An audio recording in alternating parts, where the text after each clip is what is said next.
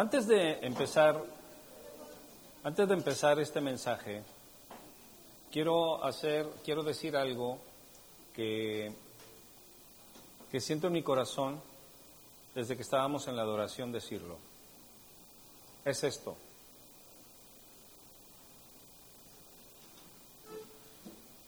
Nosotros sabemos que Dios es un Dios de leyes, es un Dios de principios. Y Él no bendice a quien esté fuera de sus principios y de sus leyes. Entonces podemos nosotros desgarrarnos en oración y bendíceme y quítame y ponme y este y el otro, pero si nosotros no estamos en sus principios, no puede llegar la bendición porque Dios no bendice a quien no está en sus principios. ¿Sí, amén? Entonces, hay filosofías, y se los digo esto porque durante la semana eh, por ahí pude platicar con unas personas, hay filosofías donde se cree que nosotros tenemos derecho a pecar aunque sea poquito, porque Dios perdona. Y habla de la supergracia. Y la gracia de Dios es abundante de tal manera que absorbe nuestras vidas.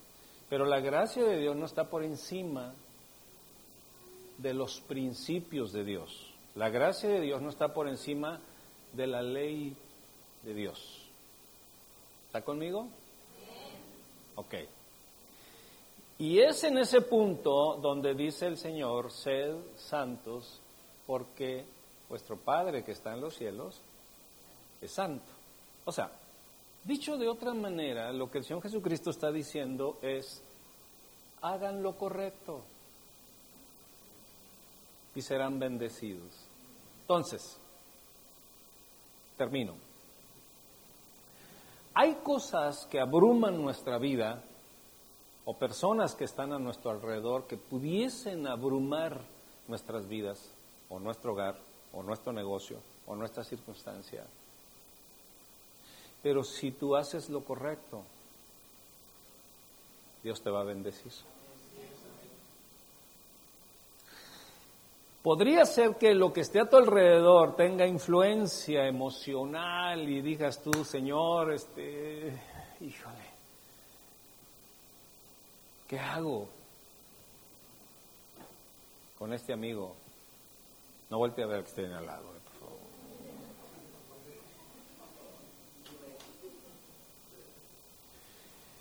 Y el Señor nos dice, solo haz lo correcto.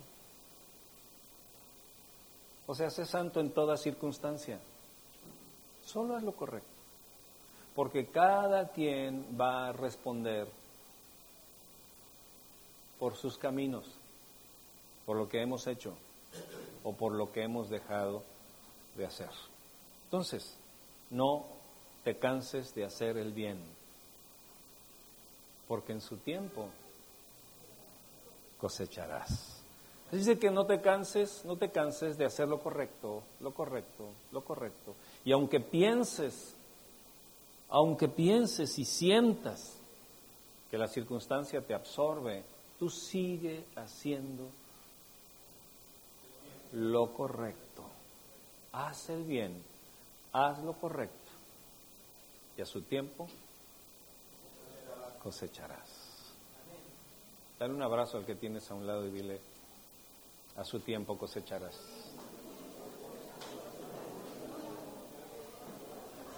Dile, no te canses de hacer el bien. No te canses de hacer el bien. Ahora voltea a ver al que tienes a un lado y dile, no te canses de mirarme con misericordia. ¿Eh? No te desesperes conmigo, dile. ¿Eh? Ya sabes, ya sabes que soy bien panchero. ¿Eh? que hago líos donde no. ¿Eh? Pero no te canses conmigo, por favor.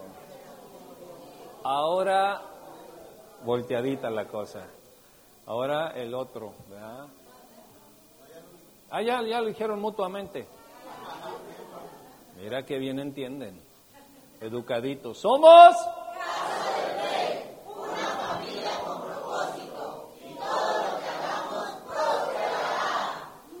Amén, amén. El toro del príncipe, el toro, póngame atención, ya, ya se acabó el saludo y se acabó todo. Póngame atención. Vamos a hacer silencio. El toro del príncipe Carlos, lo vimos hace ocho días. Ok. Y todo, todo señala a que el príncipe Carlos, príncipe Carlos podría ser el anticristo. Todo, todo, todo, todo, todo, todo encaja. Y dice la Biblia que el anticristo será un príncipe y que será judío. Y muchos decían, bueno, pero si el príncipe Carlos es inglés. Bueno, recientemente se dio a conocer su raíz judía. Hello. Muy bien. Ahora bien, hay alguien que le hace competencia. Le hace competencia, pero es una competencia arreglada, acordada o continua. Algo, yo diría, heredado. ¿Quién es el heredero del príncipe Carlos?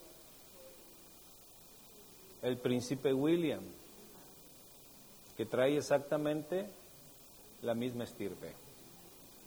Nosotros decíamos ocho días que dice la Biblia que tendría que ser un príncipe y, la viejita no se muere. No sabemos por qué, ya tiene como 200 años, ¿no? Y, no se muere y, y, el príncipe Carlos sigue siendo príncipe y ya tiene como 200, no, tiene un poquito menos, sin exagerar, o sea, como 180, pero este, y sigue siendo príncipe. Ahora bien, dentro de la realeza, dentro de la realeza, existe, existe la viabilidad de la abdicación. Por ejemplo, el rey de España, el rey viejo, ¿se acuerdan cómo se llama? Carlos también, el, rey de, de España. Juan Carlos, este era John. Juan Carlos, abdicó el trono y le dio, le cedió el trono a su hijo y su hijo ahora es el rey de España. Aunque él todavía vive, pero abdica para que el hijo sea el rey. Muy bien. Pues lo mismo puede suceder de que el príncipe Carlos abdique a su derecho y ceda el principado, que ya lo tiene, a su hijo. Yo no sé qué va a pasar con la viejita, si se muere o no se muere, o, rebasa los 100, ciento y tantos años.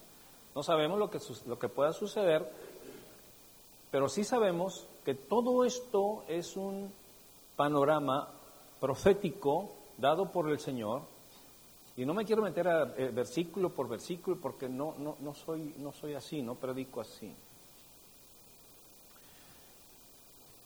Me gusta más ser profético, acentuado, si necesitamos ir a la palabra, vamos a la palabra, asentamos y todo. Pero todo lo que yo le voy diciendo es la palabra de Dios. Entre frases y entre todo lo que le estoy diciendo, la palabra de Dios está siendo incrustada. Bien, bien. Levante su mano derecha y diga, esto se va a poner bueno. Soy afortunado, diga. En este tiempo tan lleno de contrastes sociales, políticos, ahí se andan peleando todos los políticos, ya no solamente es un contraste político local, sino es un contraste político universal. Y por eso es que surge la geopolítica. ¿Qué es la geopolítica? La geo, el globo, y la política de todo el mundo. Y entonces hay un contraste individual, pero en la geopolítica hay una unidad que se está dando para el gobierno mundial. Hay contrastes educativos, nos estamos dando cuenta de que ahora los niños les quieren meter una educación totalmente absurda, grotesca en los libros de texto. Y bueno, espirituales no se diga, cada día surgen más y más y más religiones. Ahí están los, que adoran. Ah, estaba leyendo un artículo que ahí están los que adoran lo verde. O sea, tranquilos, ¿eh? No vayan a venir de verde. la gorrita verde sí está bien, está bien. Pero hay una nueva religión que adora todo lo verde. Primero empieza con la naturaleza, la cuestión de la naturaleza y la cuestión de los alimentos verdes y todo ese tipo de cosas. Y ahora ya se creó una adoración a lo verde. ¿Sí sabían que hay un santo que se llama el Santo Valverde? ¿Ese santo de quién es? Los narcos. Bueno, pues se ha creado una nueva fe, una nueva... Y así cada día se van creando nuevas cosas y la gente cree en lo que se le pega la gana creer. Ellos, eh, eh, la, supuesta santa muerte, que no tiene nada de santa, sino que es una maldición eterna y la gente le gusta adorar a la maldición eterna. Yo le digo, ¿por qué no adoran la vida, que es Cristo? ¿Por qué tienen que adorar la muerte? Que es la perdición, que, bueno, no, que porque somos grotescos, que somos malos y que queremos representar, que, que nos tengan miedo y que... No, o sea, está siendo engañado. Pero en fin, hay mucha, hay una controversia en todo tipo de fe y bueno, estamos, eh, nos encontramos viendo un escenario que sus tentáculos estaban escondidos y hoy ese monstruo, hoy ese monstruo está asomando no solo la cabeza sino el cuerpo y está dando a conocer lo que ya está tramado y coincide con lo que la Biblia dice. Y aquí les doy una pregunta. Usted tiene que poner atención a esto para que usted entienda dónde está parado usted. Porque lo más importante de usted venir aquí es adorar a Dios, es tener una comunión con Dios, pero también usted necesita saber dónde está parado. Porque usted puede adorar a Dios e ignorar dónde está parado. Y si usted ignora dónde está parado, usted siempre no va a saber ni qué hacer, ni para dónde ir, ni qué botón oprimir, ni qué palanca bajar. Porque usted no sabe dónde está parado. Por eso es necesario, y les he ido repitiendo lo necesario, y lo fundamental es que entendamos el espíritu de la profecía para saber dónde estamos ubicados, dónde estamos parados y qué es lo que tenemos que hacer. Muy bien, una gran pregunta. ¿Por qué al diablo le interesa tanto la astrología? Y lo ha difundido, lo ha difundido a través de las generaciones humanas, eh, tribus, clanes, razas, etcétera, a través de los tiempos. Vemos en las ruinas, por ejemplo, las diferentes de diferentes razas y culturas de todo el mundo, cómo los antropólogos y los diferentes investigadores se pelean por descubrir los símbolos y señales de la antigüedad. ¿Por qué tanta importancia? Por ejemplo, cuando encuentran la pirámide de Chichen Itzá y cuando encuentran alguna ruina milenaria, ¿por qué se pelean tanto los antropólogos y los qué? Los, geólogos y, y todos esos ólogos en descubrir lo que hay en las señales y en las pinturas rupestres y todo este tipo de cosas Y todas coinciden en adoración a los astros.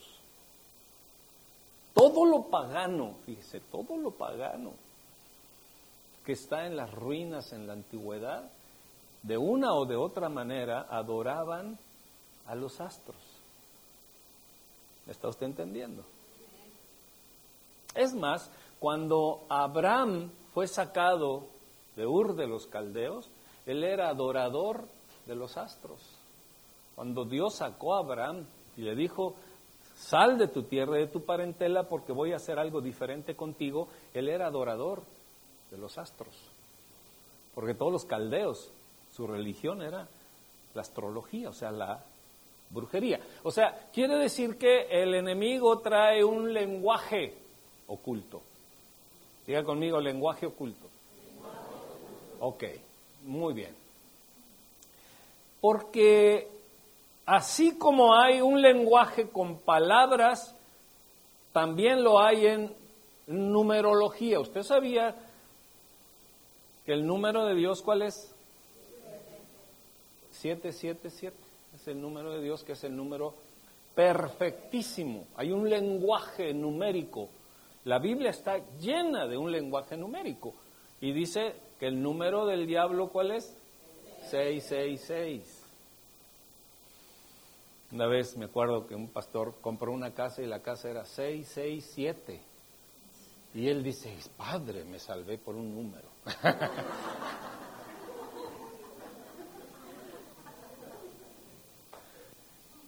y total que no quedó a gusto y le cambió el número. Pero bueno, entonces, este, y hay muchos mensajes. Cuando yo estoy hablando de lenguajes, mis hermanos, son diferentes formas de comunicar una misma cosa o de ocultar para que tú no entiendas lo que yo estoy haciendo. Son los lenguajes ocultos. Por ejemplo, si alguien de aquí habla maya,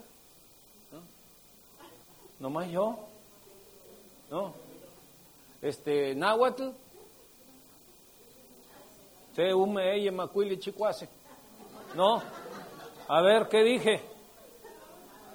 ¿Eh? ¿Qué dije? Se ume ella macuili, ¿qué dije? Uno, dos, tres, cuatro. Pero ustedes no sabían, porque es un mensaje oculto para ustedes, porque usted no sabe náhuatl. Ahora, si yo les digo one, two, three, ah, yes I. ¿Por qué? Porque es un lenguaje que usted conoce. Pero existen muchos lenguajes ocultos que no conocemos. Nosotros conocemos el español y conocemos las señas. ¿Verdad? Si yo volteo para acá y le digo,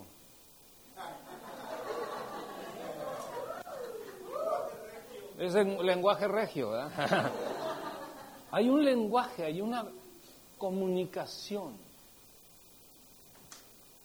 Voltea al que está a la derecha y dígale, qué bien estás. ¿Mm? Ahora el que está a la izquierda y dile, bueno, no tan bien como yo, pero... Hay un lenguaje, en todo hay un lenguaje, y cuando tú no entiendes el lenguaje, eres ignorante del mensaje. Por eso es que cuando tú vienes a la iglesia y, y, no traes el corazón, eres ignorante al lenguaje que se va a dar en la iglesia. Suavecito el sas. Bueno, rápido.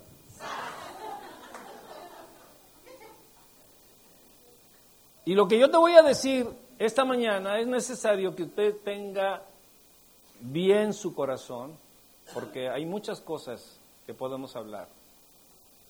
Porque con base a estos lenguajes, veamos cómo el enemigo ha ido construyendo su red mundial para el reinado fugaz del anticristo.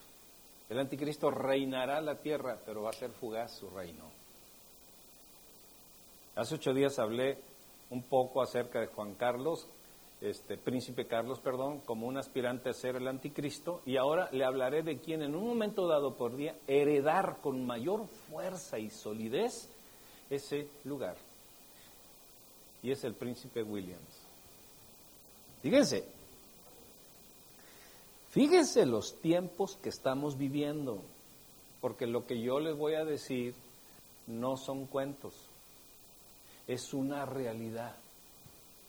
Hace 100 años, 200 años, 500 años, la iglesia cristiana podría decir, bueno, en los últimos tiempos habrá estas cosas y estas cosas, pero la iglesia de hoy dice, ya están aquí, ya estamos viviendo eso, así es de que debemos de poner mucha atención, porque si no ponemos atención vamos a seguir viviendo lo que el mundo dictamina, lo que las circunstancias dictaminan.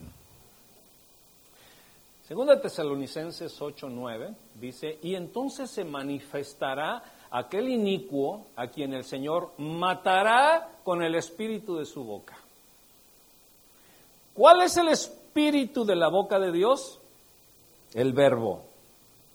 ¿Y quién es el verbo? No están convencidos. ¿Quién es el verbo? Jesús. Jesús. Entonces, ¿quién le dará la torre al anticristo?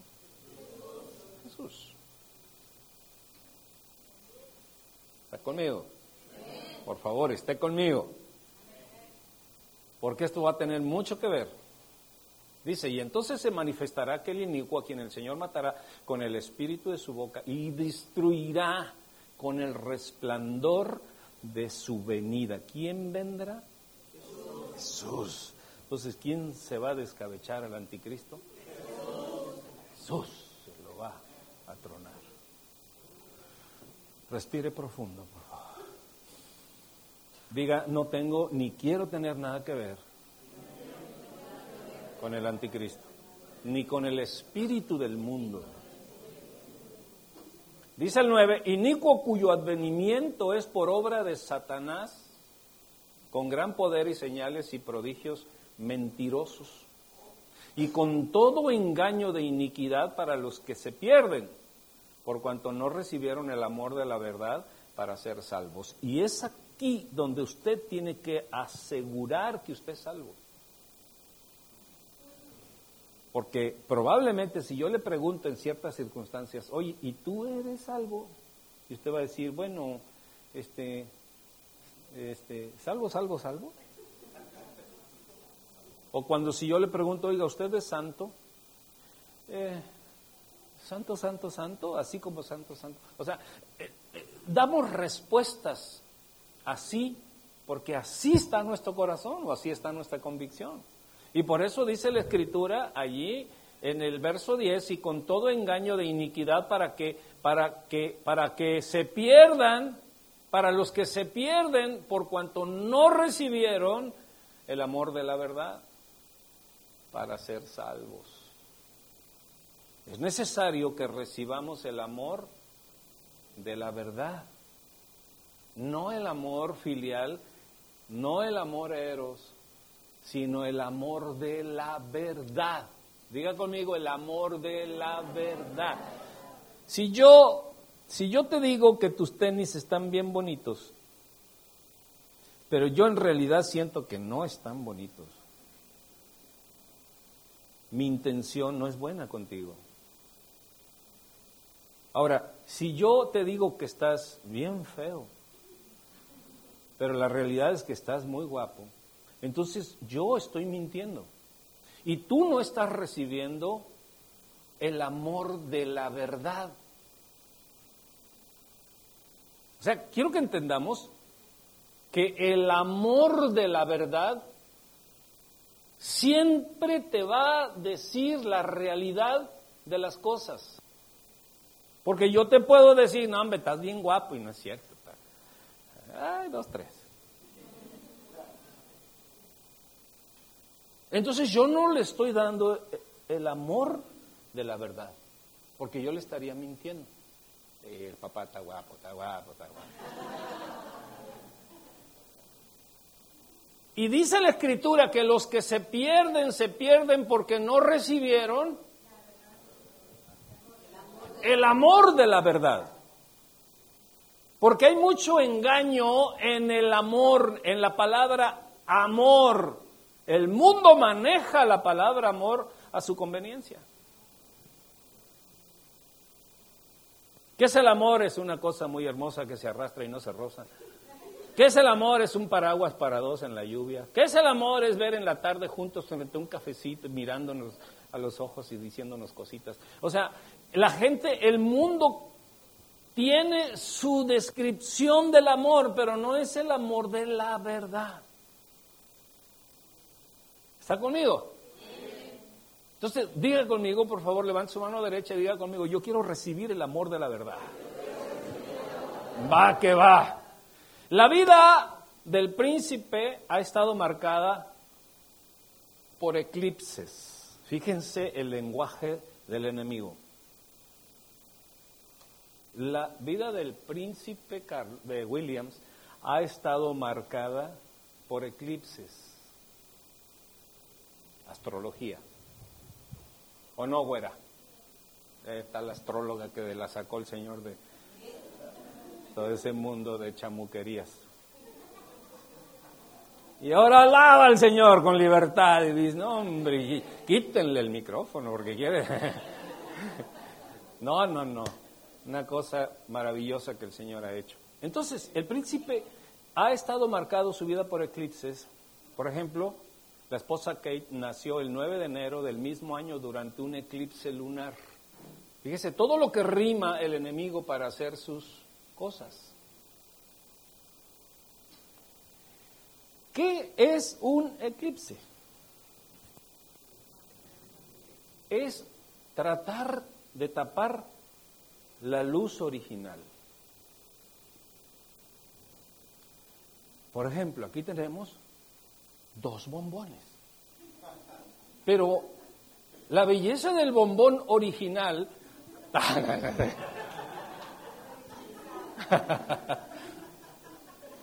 oh, tranquilo, pastor.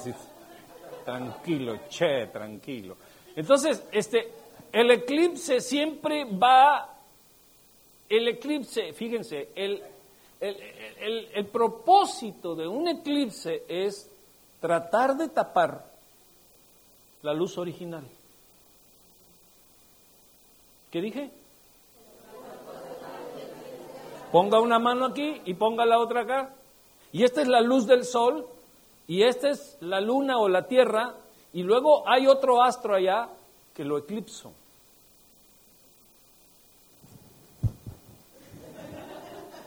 No es karate, no es karate. Entonces, la vida de este hombre está metida en todos los sentidos por los eclipses.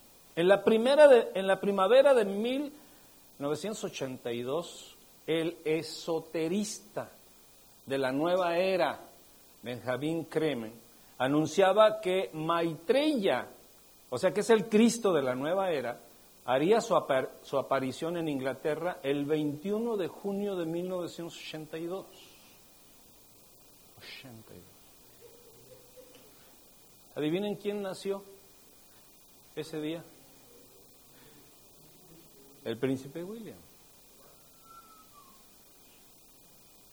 anunciado por el Maitreya que ellos tienen como el Cristo de la nueva era. Hello. Empieceme, a escuchar esto, sí, porque si entendemos este mensaje que Dios está dando, nosotros debemos de tener un temor reverente a nuestro Dios cada día más grande y no comprometernos con Dios, rendirnos a Dios. Rendirnos a Dios. ¿Mm? Muy bien. Curiosamente, el príncipe Williams fue extraído del vientre de su madre apurando su nacimiento por cesárea para que el día 21 de junio naciera. Yo no sé cuántos días le faltaba, o si le faltaba un mes, o, una semana, o no sé qué, pero tenía que nacer ese día. Y entonces a la mamá le hicieron un cierre, lo sacaron. Para que se cumpliera lo dicho por este brujo. Póngame atención. Póngame atención. Más de dos han de estar diciendo, ¿de dónde saca estas jaladas, pastor?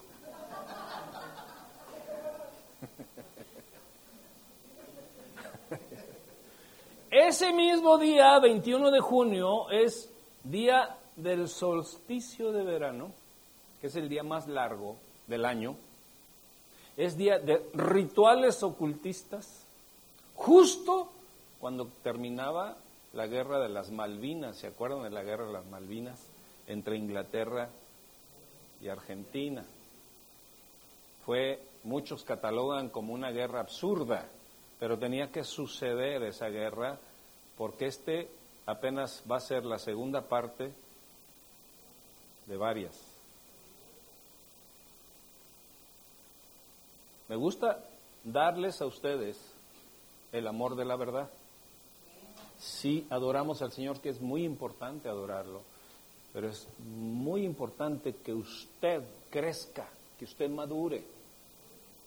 No nada más que le avienten bibliazos y pórtate bien si no te vas a ir con el chamuco. No, debes de tener sabiduría, revelación del Señor para saber el tesoro tan enorme que es ser cristiano y ser hijo de Dios.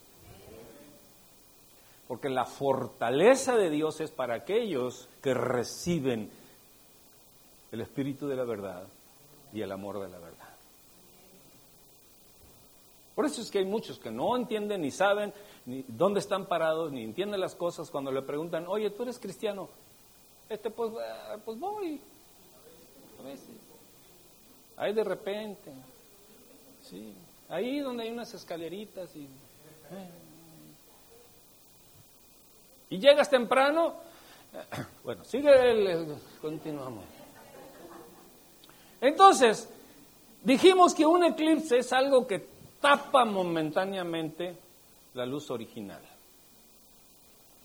Entonces,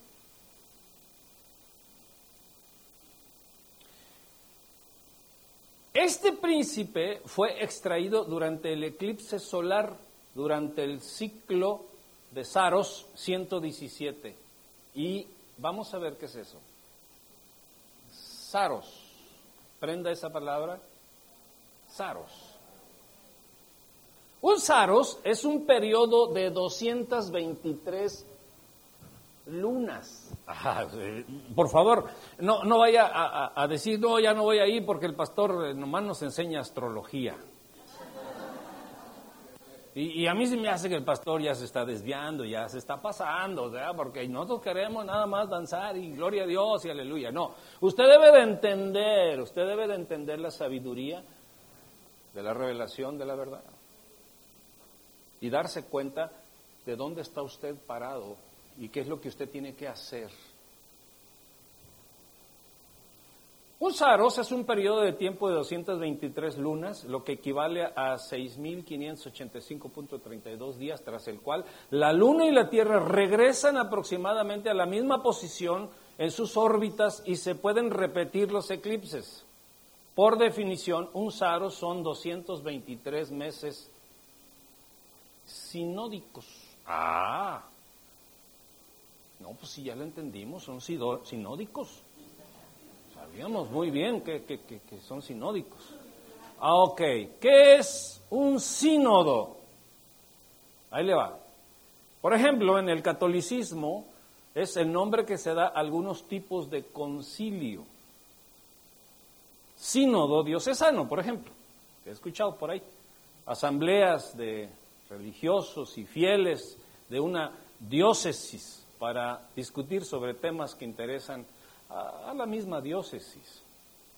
Lo podemos transportar a la cuestión cristiana y podríamos decir que es reunión de pastores en la iglesia para trabajar asuntos de la iglesia. O sea que cuando yo convoco a los pastores asociados y a los servidores y ponemos una mesa aquí, les prometo que no hay tamales, ni café, ni galletas, ni nada. Estamos en un, en un, En un sínodo. Sínodo. ¿En un qué? Sínodo. ¿En un qué? Sínodo. Muy bien. Entonces, pero fíjense lo que significa en la astronomía. Es la coincidencia de dos planetas en el mismo grado de la eclíptica o en el mismo círculo de posición. ¿Se dan cuenta cómo el enemigo está acomodando todo desde su lenguaje astrólogo Kiko? Un aplauso para quien me corrigió.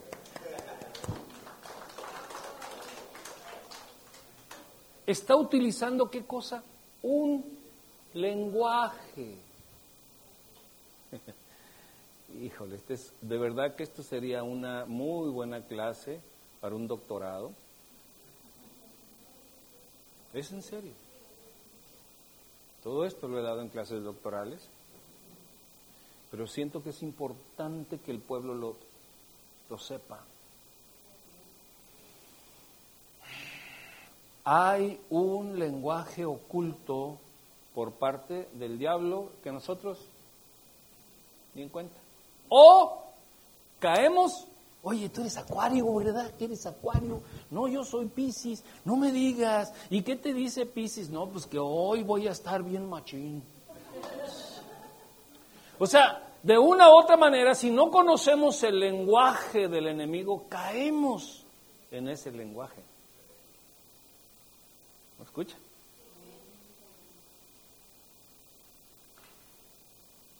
¿Por qué cree usted que en los programas de televisión, sí o no, director de programa de televisión?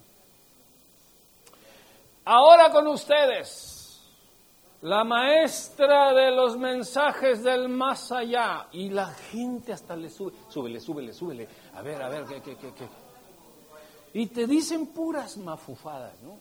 No, no sé qué, que ese con el que andas, déjalo, dale sus latigazos y que no sé cuánto y que para allá y para acá, porque tú vales mucho. Y la gente dice, sí valgo, ¿verdad que sí valgo? O sea, se están basando en puras mafufadas. Mafufadas. Puros sínodos. Y la gente lo cree. Qué impresión, dile que está a un lado, qué impresión. Pero miren, no voltean porque hasta les da pena.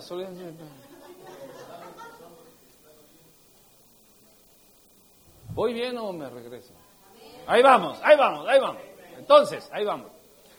Entonces, la vida del príncipe ha estado marcada por los eclipses. Su esposa, ya como lo dije, nació el 9 de enero del mismo año durante el eclipse lunar. Dos días después de la boda de sus padres hubo un eclipse solar y el día de su divorcio de padres también hubo un eclipse lunar. Dos días después de la muerte de su madre hubo otro eclipse lunar. El 15 de enero del 2010, cuando William recibió sus alas de la RAF, ¿sabe usted qué es la RAF? Es la Fuerza Aérea Real del Reino Unido. Ahora va a tomar sentido la RAF. ¿Qué es la RAF? la Real Fuerza Aérea del Reino Unido. ¿Sí se dice así? Sí, Cuando el príncipe William recibió sus alas de la RAF, ocurrió el eclipse luna anular del Sol más largo del tercer milenio. Creo que no estamos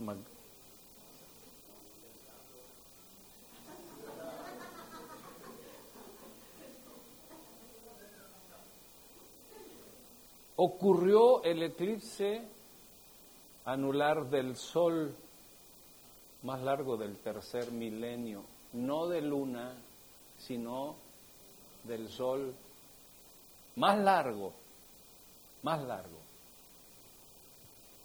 en tres milenios, el más largo en tres mil años. fue cuando se le dieron las alas del RAF. Y coincidió con la crisis bancaria en la que el presidente Obama multó a los bancos con 117 mil millones de dólares. Adjunte el número 117, no lo olvide. El RAF, ¿qué es el RAF? Ok, las alas que él recibió fue en ese día del eclipse más largo, porque ahora entendemos que el RAF, que es una fuerza real que ha combatido en muchas guerras, no ha tenido una sola baja. El RAF no ha tenido una sola baja. Y se cree que el RAF va a ser la punta de los ejércitos que dominarán el mundo.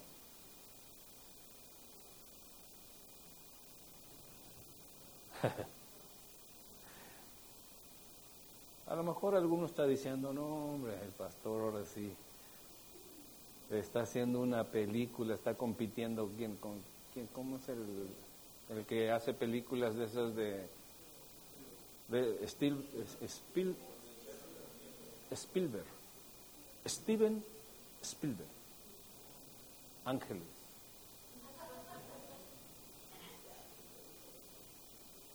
Porque suena, suena a película. Y cuando, estoy seguro que más de tres en, el, que me están escuchando en el mundo a través de internet,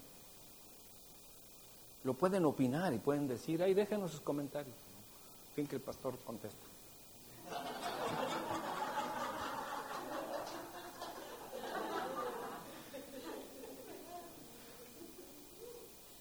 Y es por eso que, como no estamos acostumbrados al reconocimiento de un lenguaje oculto o la intención oculta de ese lenguaje, decimos, ah, es una película de Steven Spielberg. Nada más, no.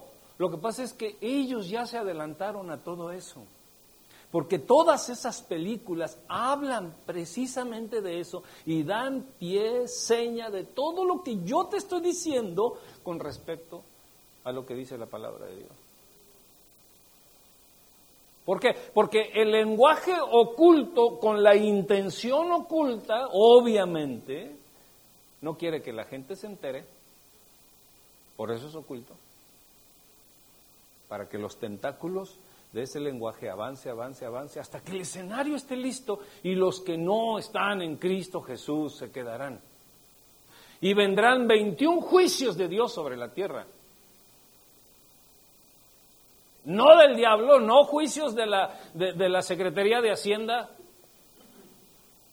Juicios de Dios, donde dice que hasta fuego caerá del cielo. Y dice el Señor que dos terceras partes de la gente en el mundo morirá. Entonces esto es serio, es sumamente serio, diga conmigo, es sumamente serio. Porque nos tocó vivir en esta generación, como para que andemos todavía ya, cocobongo y quién se quita. Lente oscuro en la playa.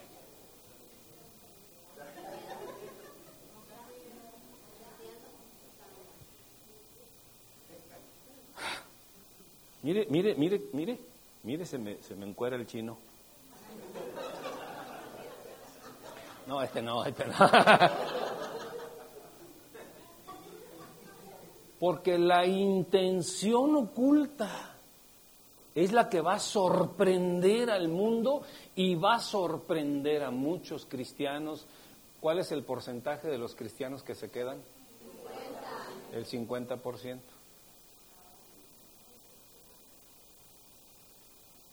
O sea, a mí me da, me da mucha pena y dolor que de los 1500 que estamos aquí, de repente 750 se quedaron.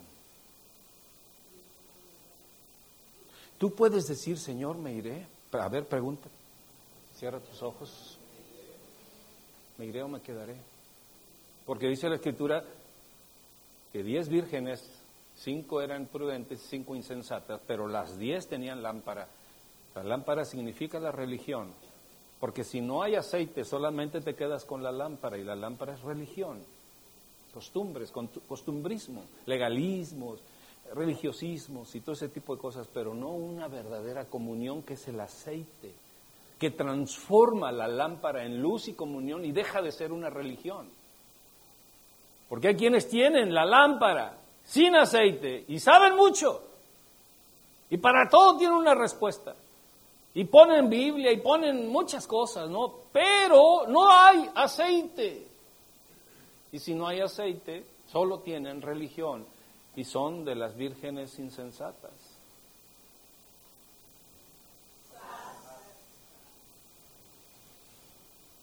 ¿De qué virgen es usted? ¿De verdad tiene aceite? ¿O trae aceite de carro? ¿O una untadita de grasa? Por lo menos de los de, de tripita, ¿no?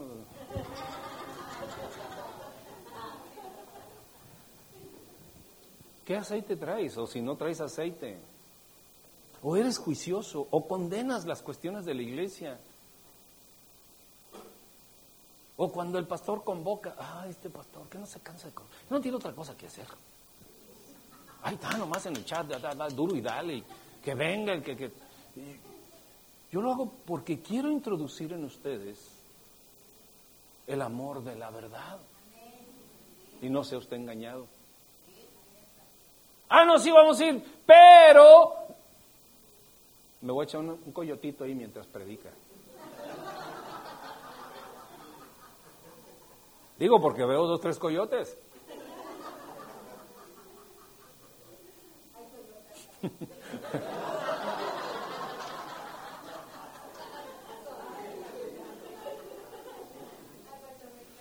Les autorizo para que si ustedes ven que un coyotito por ahí,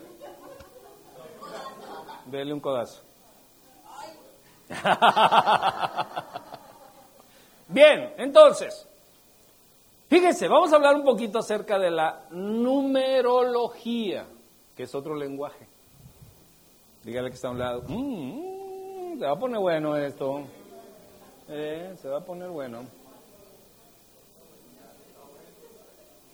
El príncipe inició su guardería el 24 de septiembre de 1985 a los tres años, tres meses y tres días de vida, con una frecuencia 333.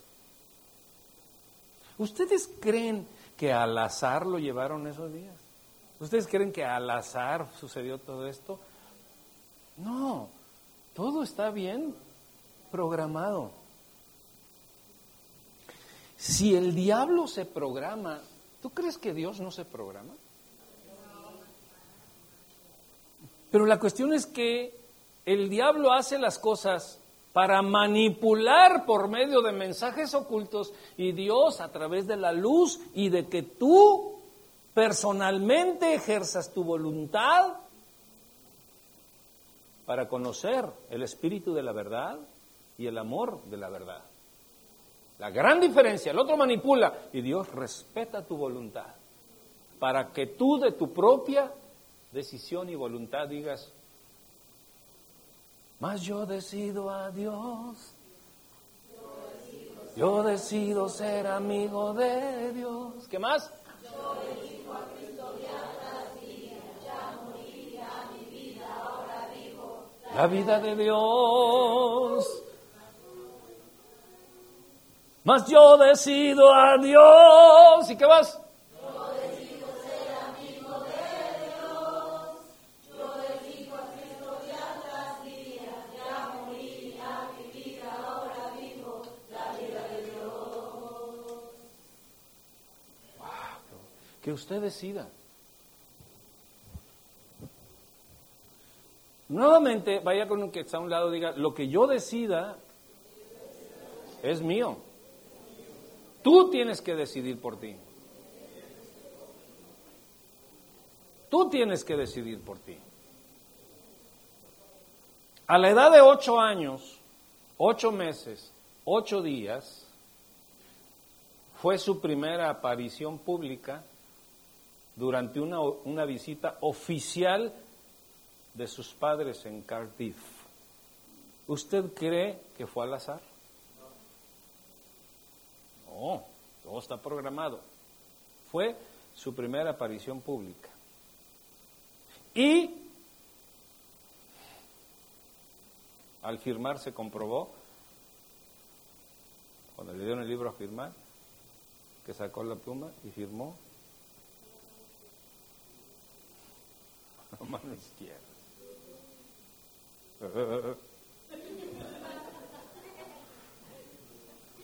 No le voy a decir qué significa ahorita la mano izquierda. Vengan en la sesión número 3. La 4 y la 5. Hágale así, por favor. Que pase con la verdad.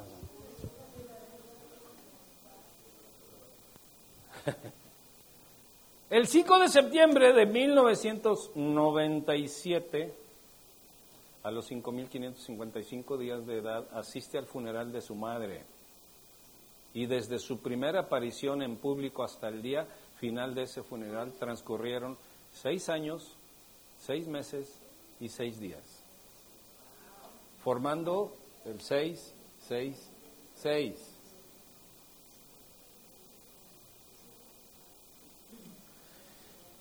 Ah, algunos de ustedes probablemente no coincidan conmigo.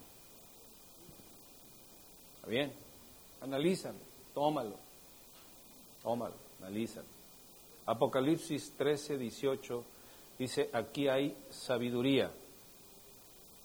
Dice Apocalipsis 13, 18, aquí hay sabiduría. El que tiene entendimiento cuenta el número de la bestia, pues es número de hombre y su número es 666. ¿Quién lo dice? Lo dice Dios. Ok. Quiero terminar. Quiero terminar. No solo el número 117, ¿se acuerdan que les hablé del 117? Está relacionado con el príncipe, sino también el 115. Los vamos a ir descifrando posteriormente. El acta de nacimiento del príncipe es la número 115. Hizo un, curso completo en el avión 115. Eh. y su escarapela de la RAF lo identifica con el número 115. ¿Cuál es la escarapela? La rueda esa con listones, que es un, en el Reino Unido, se toma como grados, es el escarapela, es la 115. Usted puede decir ahorita, ¿y es qué? No se lo pierda la próxima. Y luego, ahí le va. El príncipe William se casó el 29 de abril del 2011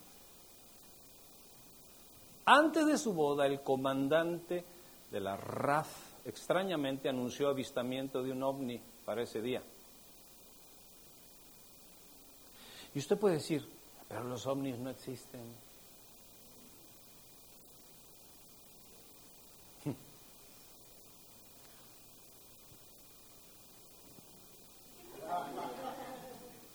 ¿Sabe qué son los ovnis? Demonios. Son demonios. Es un lenguaje oculto. Son manifestaciones demoníacas. Dice la Biblia que Satanás es el príncipe de la potestad del aire. Yo quisiera disertar, pero necesito muchísimas horas para eso y desglosarles todas estas cosas. Por eso dice Pablo que él atravesó el primer y el segundo cielo y fue al tercer cielo.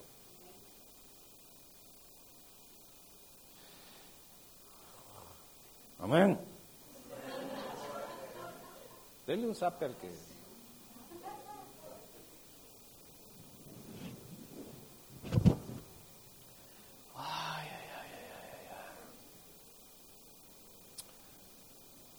Muy bien, entonces,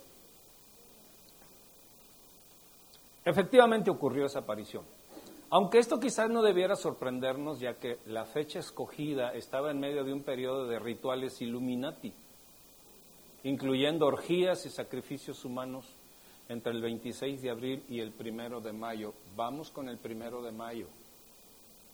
¿Qué se celebra aquí en México? Nadie hace nada, pero todo el mundo hace escándalo, ¿no? Celebrando, que el día del trabajo y nadie trabaja. O sea que es un, o sea que es un eclipse. ¿Podríamos o podemos nosotros estar viviendo en un mundo de lenguajes que practicamos y no entendemos? porque normalmente donde vamos queremos eclipsar a la gente. Estás guapo, pero no tanto como yo. Tienes lana, pero no tanto como yo. Tienes un buen carro, pero no, no como el mío. El mío sí. Cuatro por cuatro. No es cualquier cosa. O sea, siempre estamos tratando de qué? eclipsar. Y cuando siempre estamos tratando de eclipsar, estamos formando parte de un lenguaje oculto. ¿Eh? Yo por eso traigo zapatos nuevos no les digo a nadie. Pero ahora sí, o sea. ¿Qué bombo? Entonces, si nosotros no estamos bien arraigados en la verdad y en Cristo Jesús, podríamos estar siendo partícipes de lenguajes ocultos.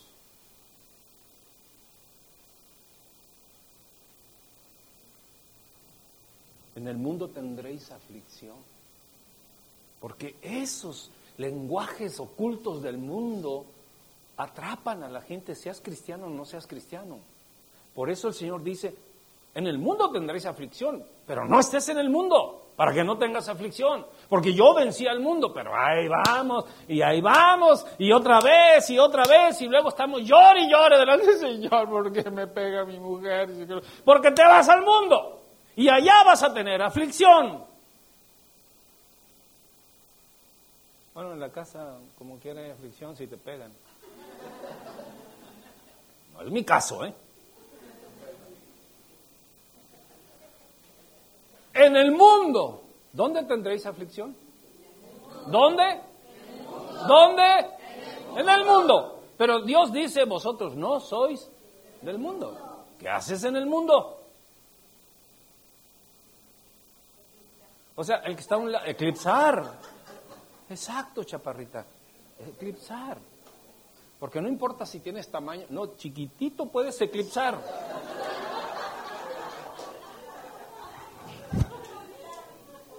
Porque la intención de eclipsar está en el corazón.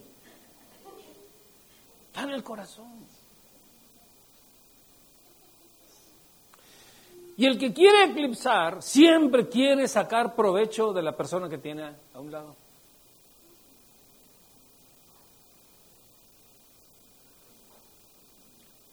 Por eso es que yo siempre que me estoy rasurando y veo que se acerca mi esposa, le digo, ¿algún bien hecho has de haber hecho? Mi hijita, por Dios te premió con tanto. O sea, quiero eclipsarla. Y siempre queremos ser el primero en todo.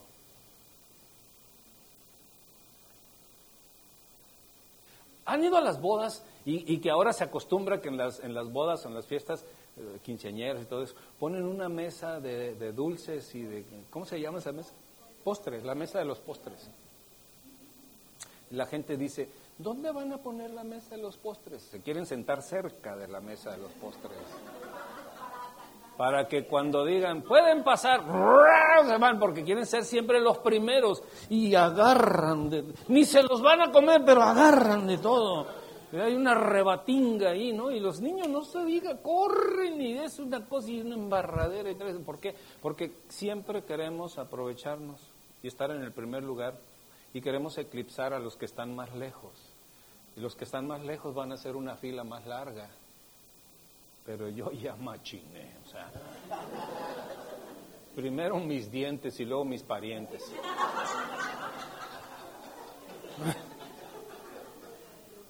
La verdad. Y el diablo quiere que nosotros entremos en esa onda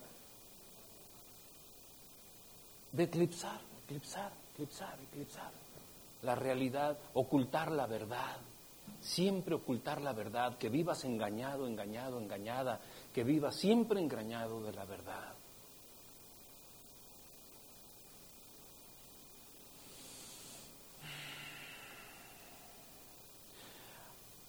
El pleito que tengo con mi esposa es por las almohadas.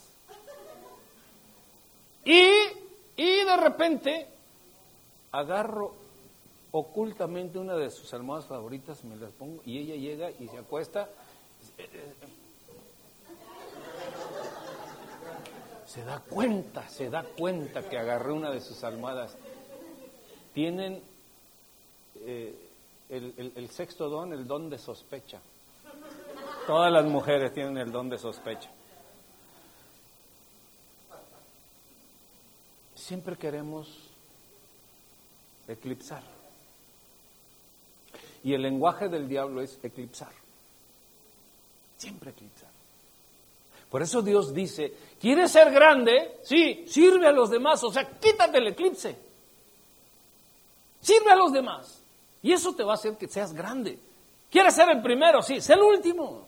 Cédele, cédele los dulces, los pasteles, cédese lo que, lo coma, que se sienta bien comiendo, que, que se embarre los bigotes comiendo, que sea tu gusto el hecho de que la gente coma. Pero tenemos revuelto, volteado el reloj de nuestra vida cristiana. Eh, yo llegué primero. Mujer, ven para que aparte el lugar aquí. Ponte aquí, ponte aquí.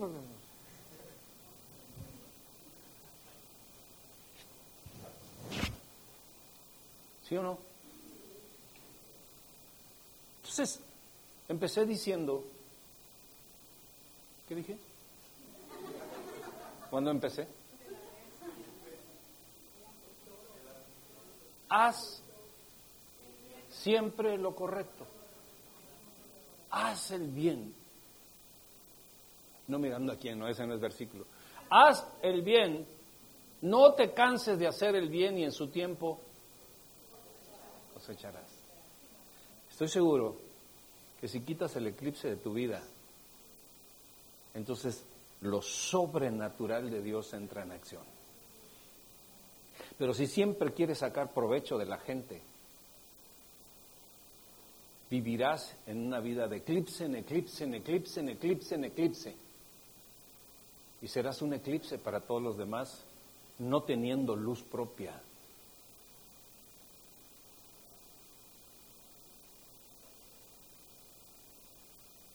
Las nuevas generaciones tienen que aprender ese principio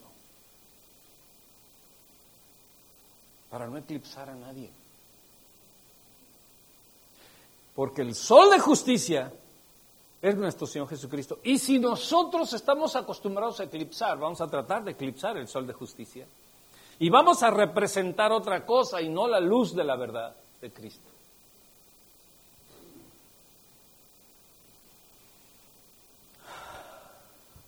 Respire profundo conmigo.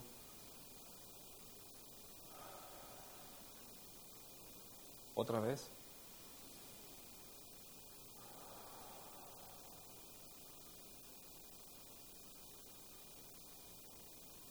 ¿Por qué son la mayoría de los pleitos?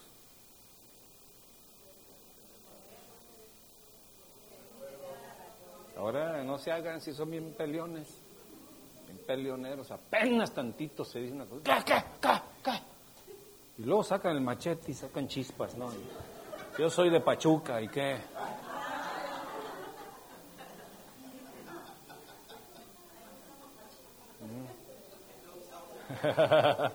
No, dice, ahí arrancan el maguey.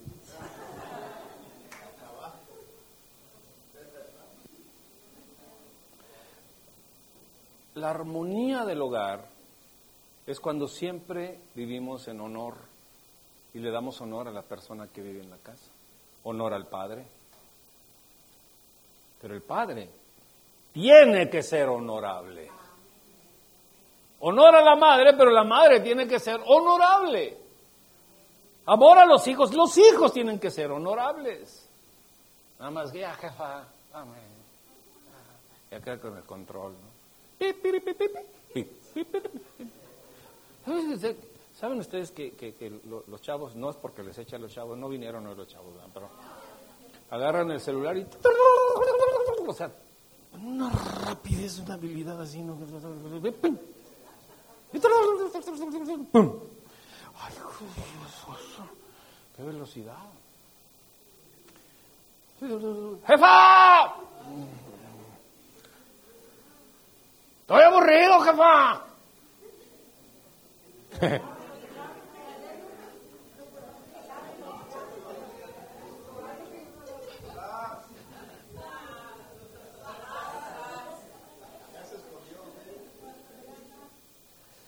Y digo los chavos porque hay adultos con espíritu de chavo.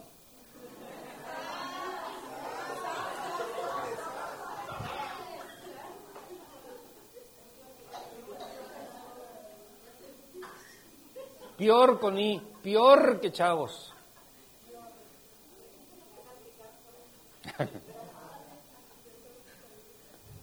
y también chavorrucos.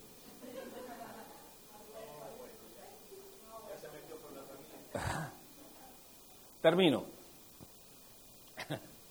Termino.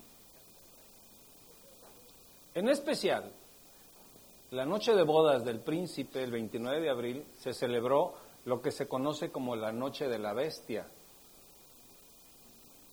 ¿Bestia? No, ese no, el día de la, la noche de la bestia. Y se da cada 28 años ese día, se da cada 28 años. O sea, la edad del príncipe está ligada a esta fiesta cada 28 años. Y en esa fiesta, la novia es entregada a Lucifer, que se materializa para consumar el acto con ella y determina su liderazgo con los Illuminati, dando instrucciones de lo que deben de hacer hasta la próxima fiesta dentro de 28 años. O sea que este chavo está hasta el cuello metido en esto.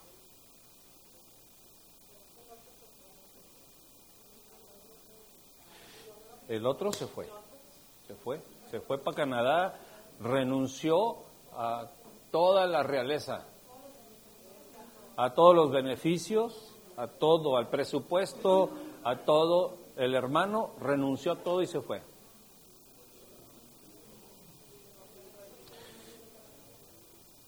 Y usted puede decir, oiga, pero no enseñó mucha Biblia. Todo lo que le estoy hablando es la Biblia.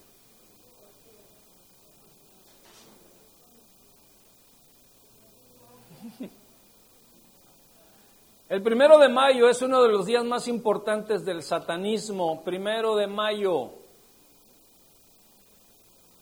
En un primero de mayo se creó la Orden Illuminati de Baviera y un primero de mayo ocurrió la ascensión del conde de Saint Germain, hijo de la reina Isabel I, y el pretendido avatar de la era de Acuario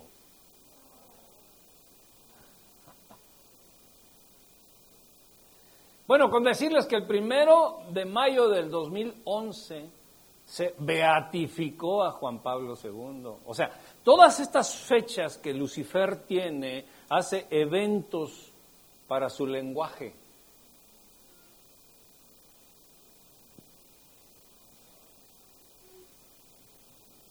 ¿Y por qué lo hizo? Porque este papá es el embrión de la proyectada nueva religión mundial única. Habrá una única religión mundial. Ese señor nació durante el eclipse solar y murió durante otro eclipse. Y los que asistieron a esta reunión fueron pura gente de la realeza. ¿Y entre ellos quién cree?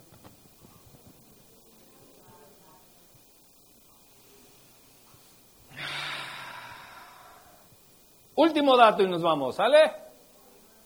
Sí, porque ya veo que, ya, ya se... Ya veo como que van a ver al príncipe hasta en la sopa. El 23 de abril del 2008, 23 de abril del 2008, se nombró a William como el miembro número mil de la Orden de la Jerretera o Orden del Dragón Rojo.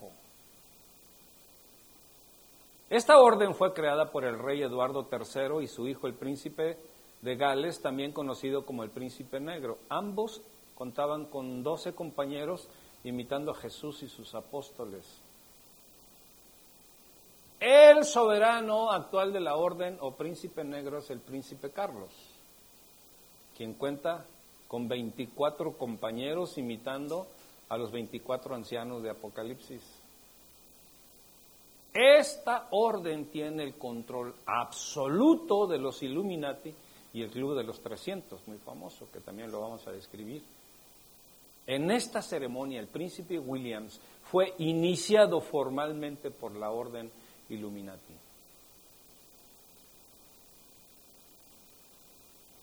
Termino diciendo esto. ¿Qué es el dragón rojo? Es una de las órdenes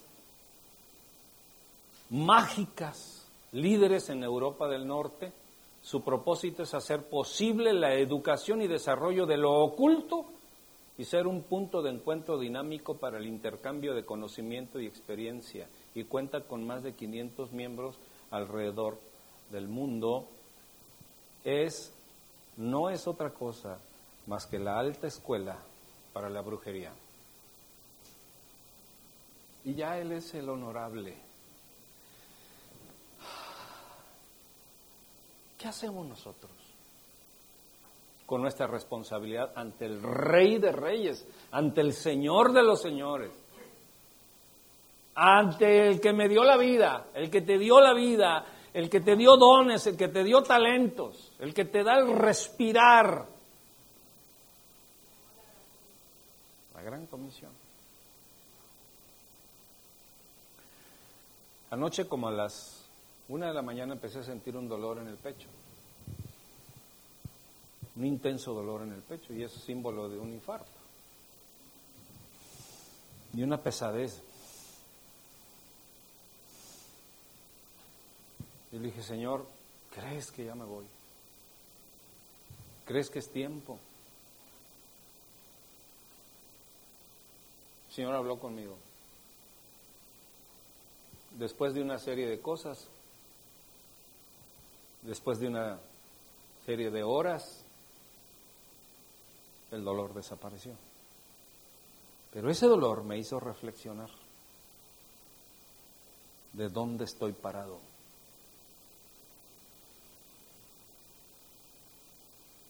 Yo le dije, Señor, es hora de irme.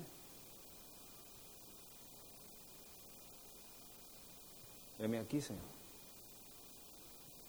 Yo de mi parte digo, no, todavía no es hora. Pero Él es el soberano.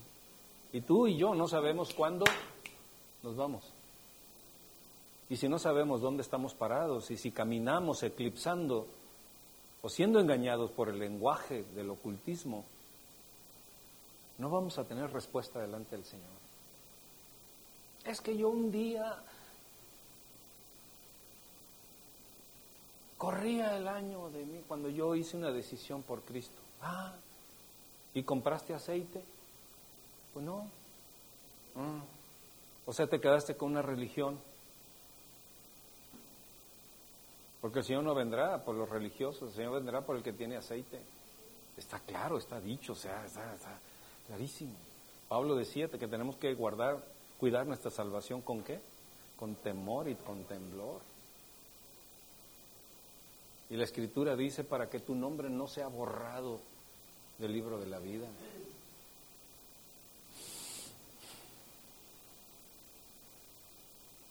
¿Qué camino caminas? ¿Qué piso pisas? ¿Tienes religión o tienes comunión?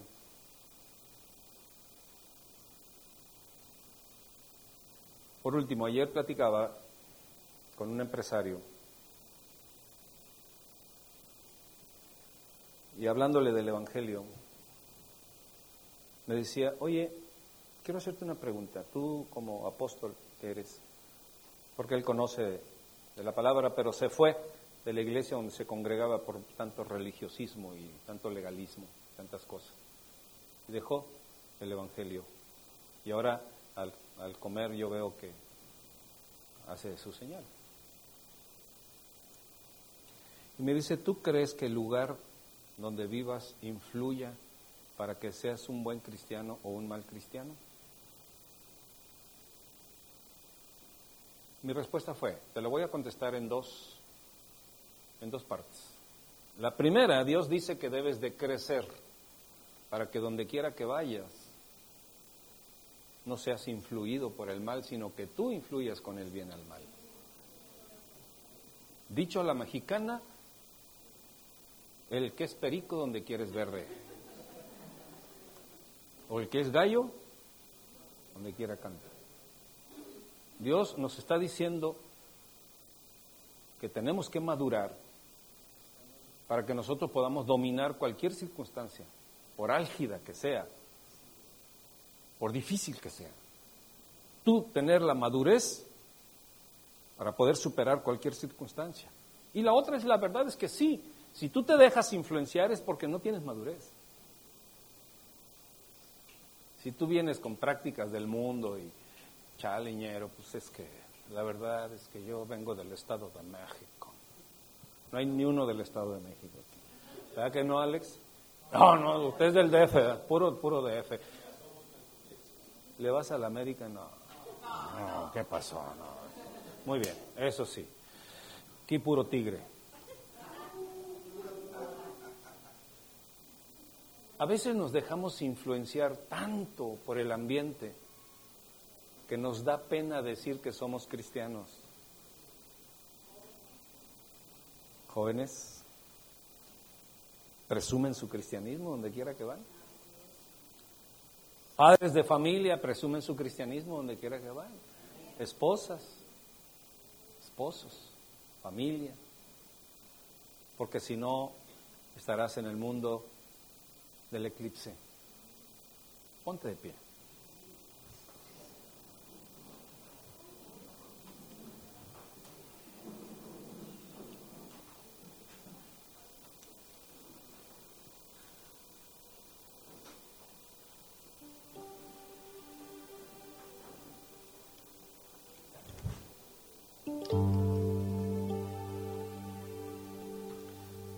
Fuente en mí.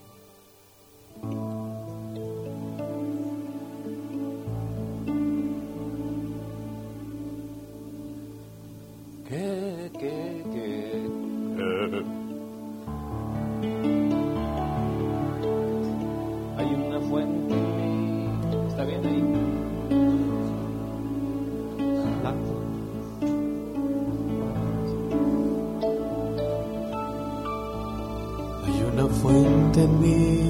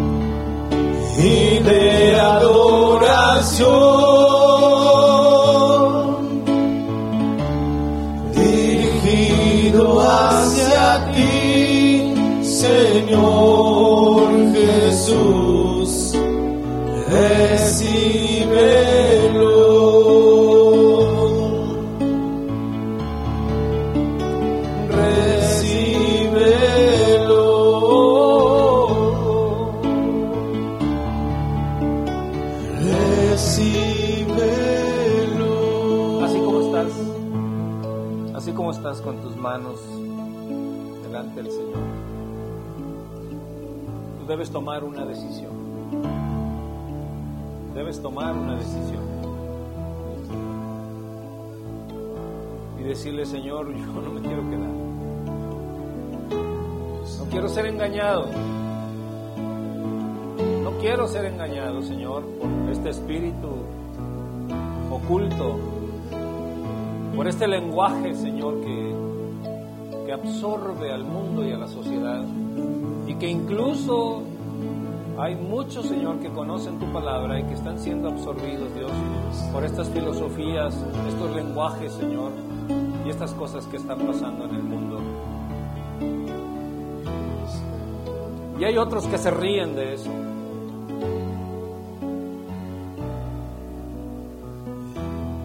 Pero llegará la hora en que seamos confrontados con la verdad.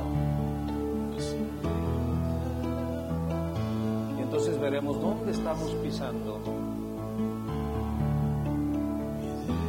¿Y de qué calibre es mi cristianismo? ¿De qué calibre es mi vida delante de ti, oh Rey soberano? Por eso, en esta tarde, levanto mi mano derecha delante de ti, Señor, para hacer un pacto contigo. Uno más, Señor, uno más. Uno más.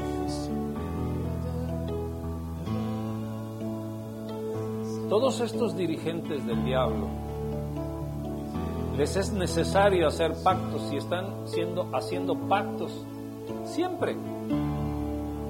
Cada que suben un grado, hacen un pacto. Y suben otro grado y hacen otro pacto con el demonio. Pero hoy, Señor, hacemos un pacto contigo, que eres el Rey de los Reyes y el Señor de los Señores. Y este pacto, Señor, es que te reconozco, dile, te reconozco como el Rey soberano, como el Rey del universo, el Rey de la vida, como la verdad del amor, como la verdad de la profecía. Te reconozco, Señor Jesús, como mi Rey soberano, como mi Señor y Salvador, como mi refugio, como mi escondedero fiel. Y te ruego, Señor, que tu gracia siempre me acompañe, que nunca se ha borrado del libro de la vida mi nombre. Crea o no crea en ello, Señor, yo te pido que nunca se ha borrado, Señor. Que me instes a tiempo y fuera de tiempo para siempre estar contigo, Señor. Conviccionado en ti, por ti y para ti. Líbrame de hombres sanguinarios, de mentiras del mundo, de filosofías y religiones mundanales. Líbrame de caer en un mensaje oculto, de eclipsar, no tener nada que ver en ello. Por eso, de hoy en adelante, establezco esta verdad, que Satanás no tiene parte ni suerte en mi vida, ni en la vida de mi familia, ni en la vida de mis hijos, en la vida de mi descendencia. En el nombre de Jesús, establezco esta verdad de hoy en adelante para gloria de tu santo nombre, Señor. Amén. Es un Río de alabanza y de adoración. y de adoración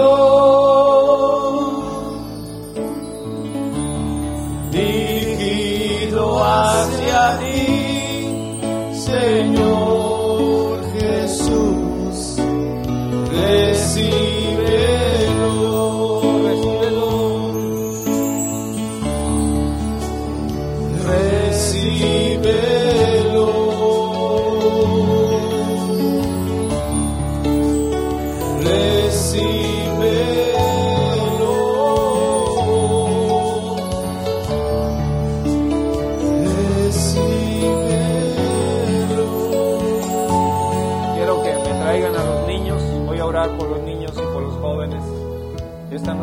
esta nueva generación, quiero orar por ustedes para que tengan, así mantengámonos de pie.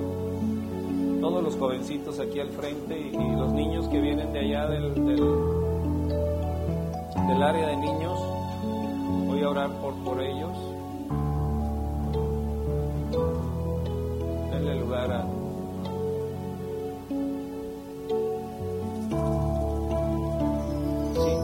nosotros nos enfrentamos a este tipo de lenguajes, ¿a qué se van a enfrentar ellos?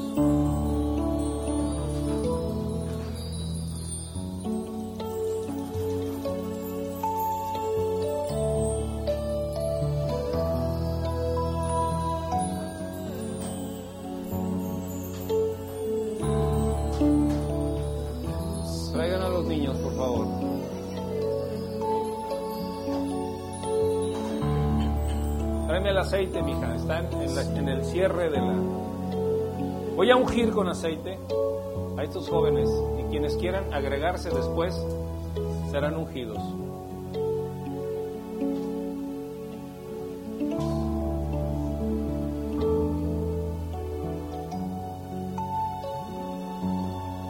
Menores de 30, vénganse, menores de 30.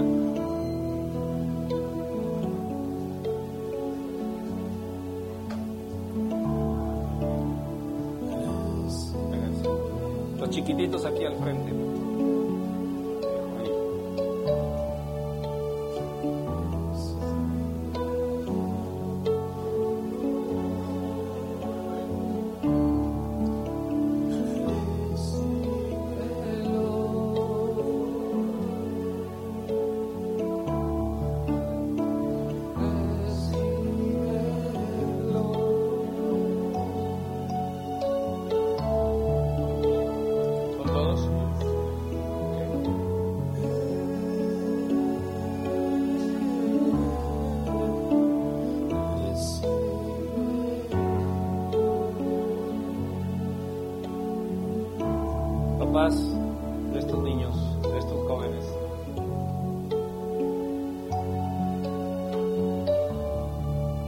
Aceite es símbolo del Espíritu Santo. Y voy a orar para que ellos crezcan, no religiosos, sino en perfecta comunión con el Espíritu Santo. Esto va a ser un milagro, un milagro, que aún, aún los padres, sus padres se van a sorprender de lo que el Espíritu Santo va a hacer con ustedes. Porque ustedes son una nueva generación donde si el enemigo es más descarado para hacer su mundo de maldad y pecado, ustedes van a necesitar ser más brillantes en el Espíritu Santo de Dios. Más. Para destruir, porque Dios dice que Él derramará de su Espíritu Santo. Porque Él tiene la lluvia primera y la postrera. Dios vendrá por una iglesia sin mancha y sin arruga. Eso quiere decir que no va a ser una iglesia anticuada, arrugada, vieja. Y sin mancha quiere decir en pulcritud, en santidad, en obediencia, para poder destruir toda obra del enemigo. Y probablemente ahorita no lo entiendas. A lo mejor no lo entiendes. Pero estás aquí. ¿Qué es lo más importante? Estás aquí. Para ser ungido, ser ungida por Dios. Padre, en el nombre de Jesús, pongo delante de ti estos chiquitines. Que tu Santo Espíritu, mi Dios, haga una obra preciosa. Te lo suplico, Señor, en el nombre de Jesús. Ellos, Señor, viven una infancia protegidos por sus papás. Pero Señor, de hoy en adelante yo te ruego que ellos vivan una infancia protegidos, Señor, por el crecimiento de tu Santo Espíritu, Dios. Los ungimos con tu Santo Espíritu, Señor, para que la obra que ellos tengan que hacer, Señor, sea una obra renovada y poderosa, aunque no lo puedan asimilar mentalmente, porque son jovencitos, pero Padre Celestial, que pueda haber una conexión con su espíritu y el tuyo, Señor. Y haya, Señor, un testimonio de espíritu a espíritu, para que conforme venga el crecimiento, Señor, del espíritu de la verdad, comparezca, Señor, hoy y siempre. En el nombre de Jesús, establecemos tu reino, Señor. En el nombre de Jesús, en el nombre de Jesús. Esta generación, esta nueva generación, con tu verdad, Señor, con tu verdad, sea llenada de ti, Padre Celestial, sea llenada de ti, sea llenada contigo, tu Santo Espíritu, Señor. No lo entiendes, no lo entiendes, pero Dios te escogió para que estuvieras aquí en este momento. Dios hará cosas grandes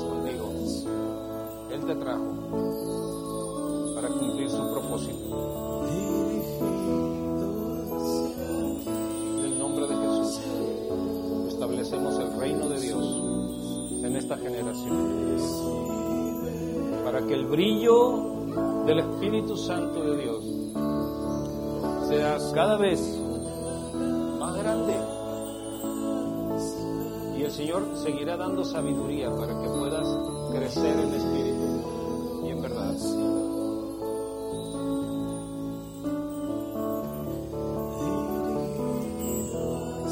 Que el propósito de Dios sea cumplido y el sueño y el anhelo que hay en tu vida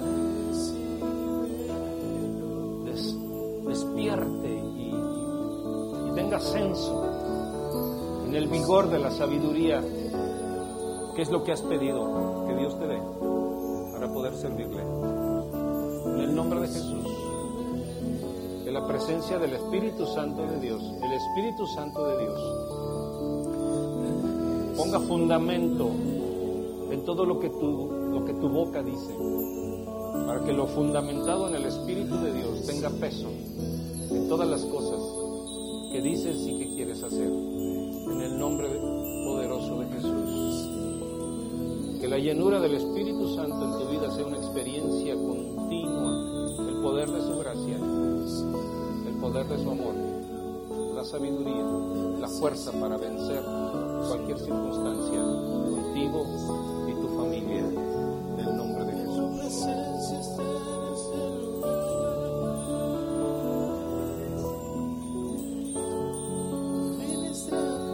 Es un río de alabanza. Deja que el Espíritu Santo de Dios haga una obra maravillosa en este momento. El Espíritu Santo de Dios dirigido hacia va a dar sabiduría a quien la quiera Señor. para poder hacer las cosas correctas. Recíbelo, Recíbelo, recíbelo, recíbelo. es un río de alabanza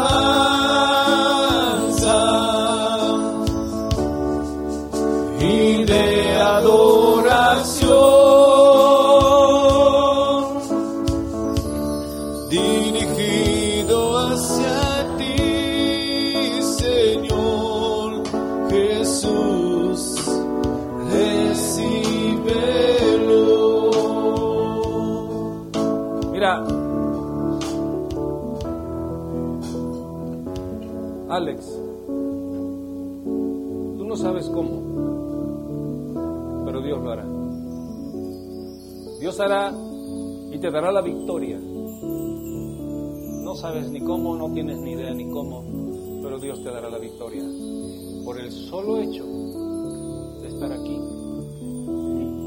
siendo partícipe de este momento y de esta verdad, donde el Señor regala el amor de la verdad. Tienes un reto enfrente. Tienes un reto enfrente, pero Dios te dará la convicción, el valor, la madurez, la sabiduría, la economía para poder llevar a cabo las cosas que yo te mando a hacer y que hagas. Dios desaparecerá los temores en las personas. Dios te dará seguridad. Chelo, Dios te dará seguridad, plenitud para hacer las cosas.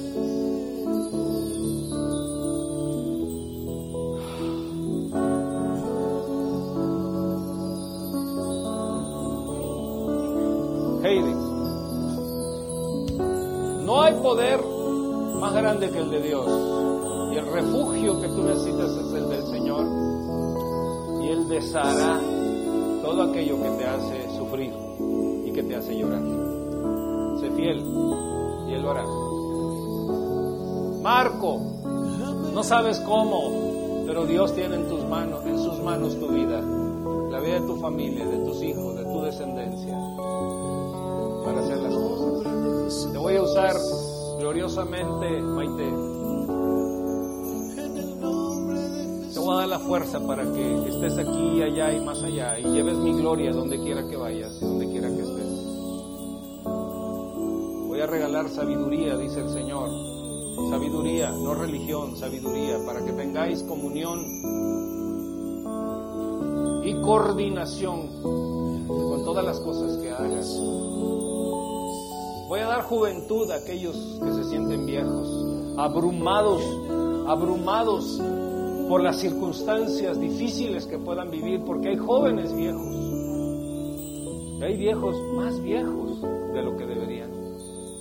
Voy a regalar juventud y voy a hacer milagros de regresión en el tiempo.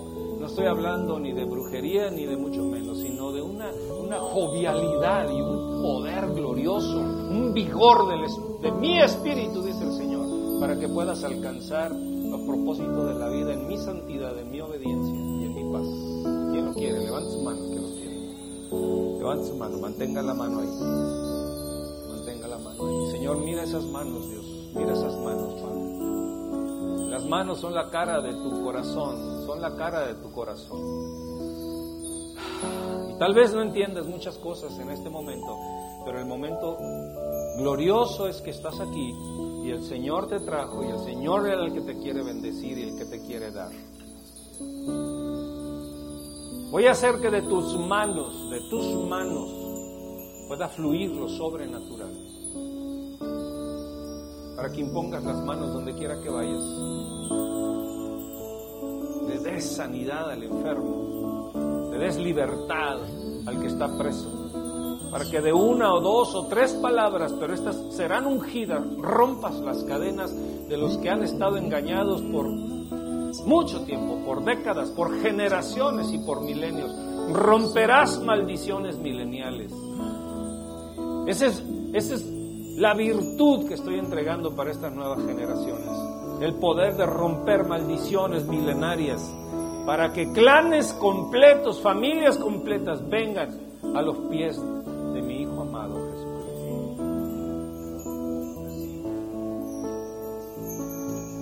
Este es el momento en que no vas a necesitar que decir, porque serás guiado por el Espíritu Santo para decir lo que tengas que decir en el poder de la sabiduría del Padre, que es la fuente de sabiduría.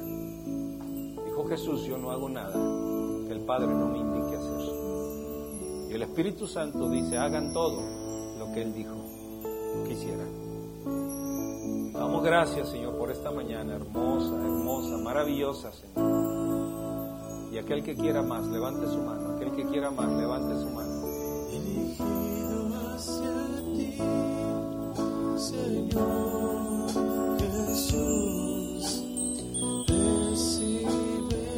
Vamos a romper maldiciones económicas. En el nombre de Jesús, levanta tu mano. Y el espíritu de pobreza te reprendo. Te reprendo, espíritu de pobreza. Rompo toda cadena, toda esclavitud con la pobreza. No es mía la pobreza. La he hecho fuera de mí. Fuera de mí. Mi porción es la que Dios dice.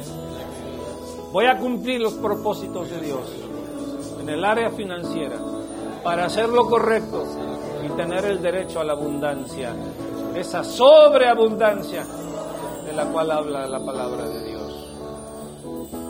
Empezamos a romper maldiciones en el nombre de Jesús.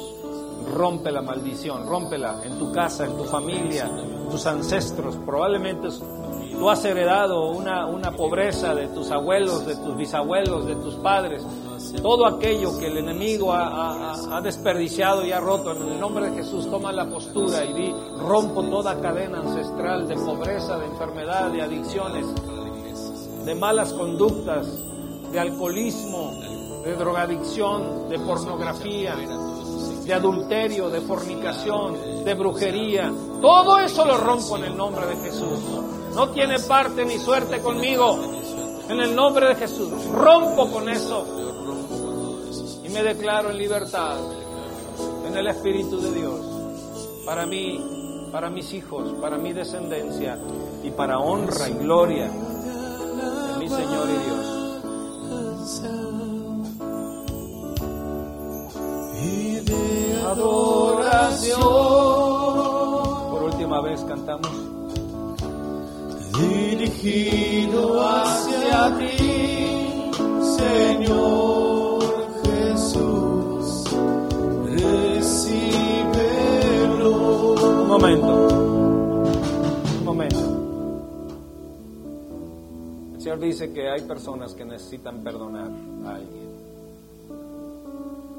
Perdonar a alguien. Porque ese ha sido el ancla que los ha amarrado a, una vida apocada. O sea, poquito, siempre poquito. Siempre de a poquito. Y muchas veces es por no perdonar a alguien. Alguien que tal vez te hizo mucho daño, a lo mejor sí te lo hizo. Pero ¿para qué cargas tú lo que no te corresponde, lo que no es tuyo? ¿Para qué cargas? ¿Para qué cargas? Y en la medida en que tú perdones, Dios te perdona. Porque los principios de Dios así son.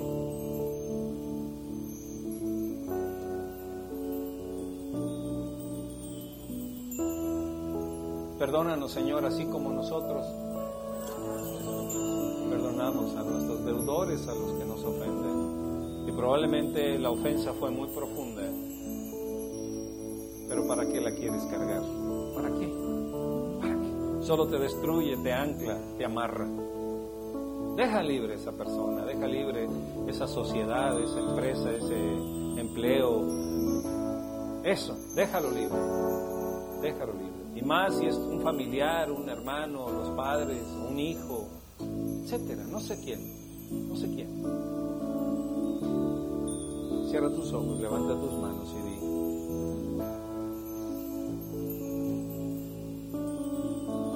Yo perdono a quien me ha ofendido, yo perdono. Dilo conmigo así cantando. Yo perdono a quien me ha ofendido, perdono. Ahora cántalo tú. Yo perdono a quien me ha ofendido, yo perdono. Y le bendice, Señor, abundantemente a quien me ha ofendido. Cúbrelo con tu misericordia, cúbrela con tu misericordia y tu paz. Exáltale, Señor. Cubre sus, sus errores, Señor, con la sangre preciosa de Jesús. Porque probablemente, Señor, él o ella también son esclavos y no lo saben, Señor. Yo no quiero ser esclavo de ellos, ni quiero que ellos sean esclavos míos. Mucho menos que sean esclavos del diablo. Por eso yo les perdono y les bendigo para que se rompa cualquier maldición y cualquier poquedad, para que podamos vivir en paz, en éxito, para la gloria de Dios. Aleluya. Den un aplauso al Altísimo.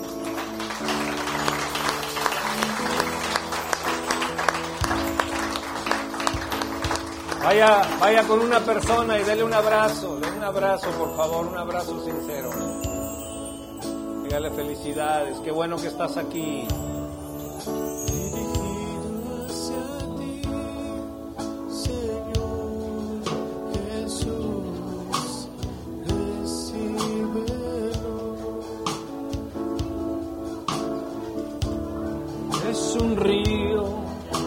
De